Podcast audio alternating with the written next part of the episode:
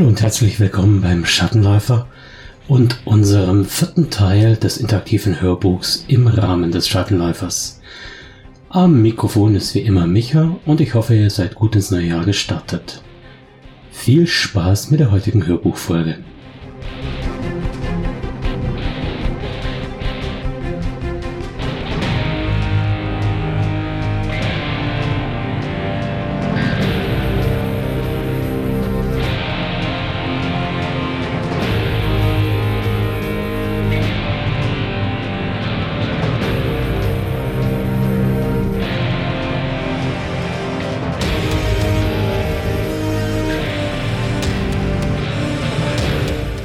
Bevor wir loslegen, noch mal kurz zu den Regeln.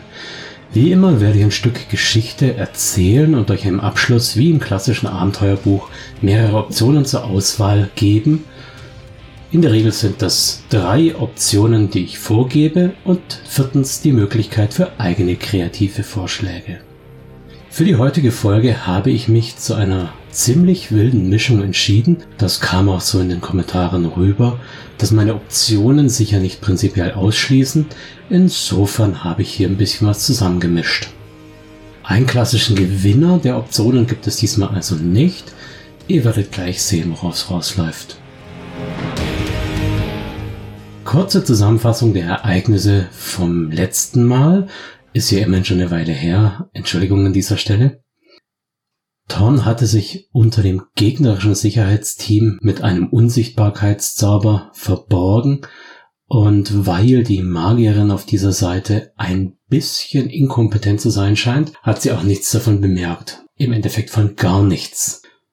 Thorn ist bei seiner Undercover-Aktion also nicht bemerkt worden und hat sogar mitbekommen, wie die Hintergründe aussehen oder aussehen könnten nach seiner aktuellen Einsicht.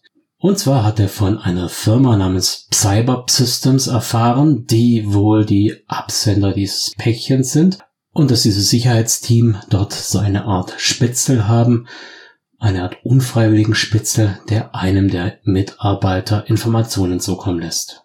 Aber jetzt Ton ab und viel Spaß mit der heutigen Folge.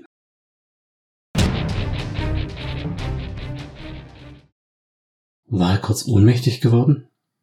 Thorn hatte keine Ahnung. Er fühlte sich wie nach einem Verkehrsunfall mit einem großen, schweren Bus, der gegen eine massive Betonwand gefahren ist und er dazwischen. Mühsam rappelte er sich auf. Er begann den Staub aus der Hose zu klopfen und bemerkte, dass nach seiner Landung im Müll auch dieses T-Shirt jetzt endgültig gewaschen werden müsste. Aber so wie sich die aktuelle Situation darstellte, war es im Moment keine Option. Also, was tun? Inzwischen war er wohl weit genug weg vom gegnerischen Team und selbst wenn, die Magerin hat ja bewiesen, dass sie es nicht wirklich drauf hat. Es würde Sinn machen, den Watcher zu schicken. Also streckte er seinen Willen aus in die Metaebenen, um den vorher beschworenen Watcher, seinen vorher beschworenen Watcher zu finden. Der Watcher oder eher die Watcher erschienen. Zwei Rabenvögel, blau irisierende Federkanten, Runen auf Bauch und Rücken gemalt. Hugen und Munen. Ich sage Ihnen das ehrlich, hatte sein Prof immer gesagt. Sie haben zu sehr den Wunsch und den Willen, der Welt ihren Stempel aufzudrücken. Sie hinterlassen Spuren, sie individualisieren alles. Keine Standardmatrize, immer so ein bisschen Marke Eigenbau. Thorn musste lächeln. Ja, offensichtlich. Die beiden Vögel ließen sich auf seinem linken und rechten Zeigefinger nieder legten den Kopf schräg und beobachteten ihn aus ihren schlauen schwarzen Knopfaugen. Arr, machte der eine. Dies waren keine Raben, wie man sie heute kennt, Krähen, sondern die echten alten Corvus corax, Greifvögel mit einer riesenhaften Spannweite. Immer wieder stellte Thorn irritiert fest, dass die astralen Abbilder dieser Vögel keinerlei Gewicht hatten und dass seine geistigen Finger kein Problem damit hatten, die beiden Watcher auf seinen Fingern zu halten. Ihr müsst etwas für mich tun. Ihr müsst Tara finden und ihr sagen, dass sie ein Peilsender tragen, dass sobald sie aus der Kanalisation draußen sind, sie wieder verfolgbar sind. Tut er das für mich? Und jetzt los. Die Vögel stießen sich ab mit ihren mächtigen Schwingen, ohne irgendeine Art von Rückschlag zu erzeugen. Thorn musste grinsen. Er liebte das Astrale. Nicht, dass er im echten Leben Probleme hatte, schwere Lasten zu tragen, aber ohne schwere Last war es eigentlich deutlich angenehmer. Er kramte nach einer Zigarette, nur um festzustellen, dass die Packung beim Sturz übel mitgenommen wurde. Hm, Rauchen ist eh ungesund. Er warf die zerbröselten Zigaretten in den Müll und schlurfte davon. Er musste ein trauriges Bild abgeben, brauchte dringend Schlaf, ein Säukaff, Aspirin. Und er musste etwas wegen Cyber Systems unternehmen. TJ. Wird keine schöne Unterhaltung. Aber was soll's? Die Liste an Deckern, die Thorn bekannt sind, war sehr kurz. Eigentlich nur einen Eintrag lang.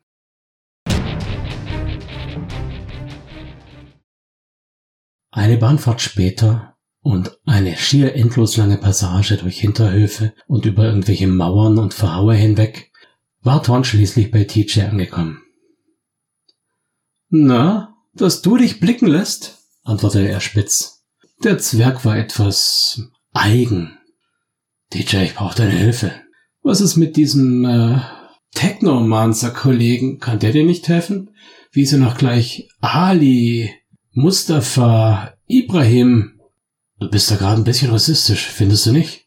Ach, weißt du, seine Nationalität, seine Herkunft, das alles stört mich überhaupt nicht. Aber er ist halt nun mal kein Decker, richtig? Er ist ein Technomancer. Jetzt sage ich hier, kein Decker. Also, was willst du? Du musst was für mich rausfinden. Erstmal nur oberflächliche Recherche. Ich muss wissen, wo sie sind, was sie machen und so weiter. Über eine Firma namens Cyber Systems. Cyber Systems, wiederholte der Decker gedehnt. Thorn wusste, dass er geistig schon begann, eine Suchroutine zu knüpfen. Nein, nein, nicht Cyber Systems. Cyber Systems. So wie in Psi oder Psychologie und so. Hm. Naja, nicht sehr dezent, aber ich habe eine Ahnung, was sie machen könnten. Machst du das für mich, ja? Der übliche Tarif darf auch gern schneller gehen. Der übliche Tarif plus Expresszuschlag. Also, sind wir noch Freunde? Ob wir noch Freunde sind? Naja, du hast doch jetzt andere Freunde. Komm schon, stell dich nicht so an. Machst du das für mich? Der Zwerg setzte eine eiserne Miene auf, wog den Kopf hin und her, als ob er überlegen müsste. Dann schlug das Grinsen durch. Klar. Ich werde nicht vergessen, dass du mich damals gerettet hast. Dann musste jetzt seinerseits grinsen. Ich wollte das nicht auf die Rechnung schreiben. Du hast damit angefangen. Was mich betrifft, sind wir eh quitt. Ton, hat dir schon mal jemand gesagt, du bist zu gut für diese Welt? Klar. Jeder. Ständig. Außer meine Eltern. Die sind der andere Meinung. Ton warf ein Chip als Anzahlung auf den Tisch und verließ die Bude des Deckers, die keinerlei Möbel beinhaltete, sondern nur Regale mit Elektronik. Zum Teil war die Elektronik selbst eine Art Gehäuse für irgendwelche Elektronik. Und die Regale waren mehr oder weniger riesige Server. Das meiste davon museumsreif. Aber es funktionierte. Unten zog er sich an einem Automaten Aspirin und eine selbsterwärmende Säughaftdose und schlenderte weiter. Jetzt war es an der Zeit, sich auszuruhen. Ton hatte nicht den Eindruck, dass Tara in irgendeiner Weise verraten geworden wäre. Das heißt, ihre Bude müsste sicher sein. Sie war in Laufnähe und er hatte den Schlüssel und er musste nirgends seinen Namen angeben. Er schlurfte mit pochendem Kopf zu ihrer Wohnung. Im zerstörten Treppenhaus nahm er die improvisierte Leiter nach oben und musste schwer schnaufen. Jeder Pulsschlag gab ihm eine neue Welle, wie der Antreiber auf einem Ruderboot mit Sklaven. Pom pom, pom pom, pom pom. Er wollte sie schon gegen die Tür lehnen, wie er es immer tat, und den PIN-Code eingeben, sodass sie sie aufschnappte, musste dann aber feststellen, dass die Tür zu Taras Bude schon offen stand. Mühsam versuchte er sein heftiges Schnaufen zu verhindern. Die Anstrengung, seinen schweren Körper die Leiter hinauf zu wuchten, hat ihn etwas außer Atem gebracht, und die Galeere in seinem Schädel trommelte weiter. Pom pom, pom pom. Mühsam versuchte er sich zu kontrollieren. Innen drin hörte er Geräusche wie von einem unerwünschten Besucher, der nach etwas suchte. Natürlich unerwünscht. Das hier war Taras Bude und wer immer da drin war, war nicht eingeladen. Diese Party hätte nie stattfinden dürfen. Er angelte nach seiner schweren Pistole. Tara hatte ihm mehrfach gemahnt, er möge sie an seinen Handtyp anpassen. Jetzt bereute er bitterlich, dass er es nicht getan hatte. Die Waffe lag seltsam unproportional in seiner Hand und er hatte Mühe, mit dem Zeigefinger auf den Trigger zu kommen. Pom pom, Pom pom. Scheiße, scheiße, scheiße, murmelte er vor sich hin. Der Besucher wühlte weiter. schien Thorn noch nicht bemerkt zu haben. Zum Glück. Doch jetzt war guter Rat teuer. Was tun? Sollte Thorn A. sich gegen die Tür werfen, den Raum stürmen und den unerwünschten Besucher überwältigen? Sollte er B. versuchen, sich anzuschleichen und den Besucher von hinten überraschen? Sollte er C weil er ohnehin geschwächt und erschöpft ist, sich zurückziehen und woanders pennen? Oder habt ihr, D, eine bessere eigene kreative Lösung? Die Antwortoptionen werde ich wie immer über Twitter, über die Kommentare auf der Homepage und über Facebook einsammeln und ihr habt wenigstens bis zum 21. Januar Zeit für eure Antworten. Ich freue mich auf jeden Kommentar. Bis dahin, euer Micha.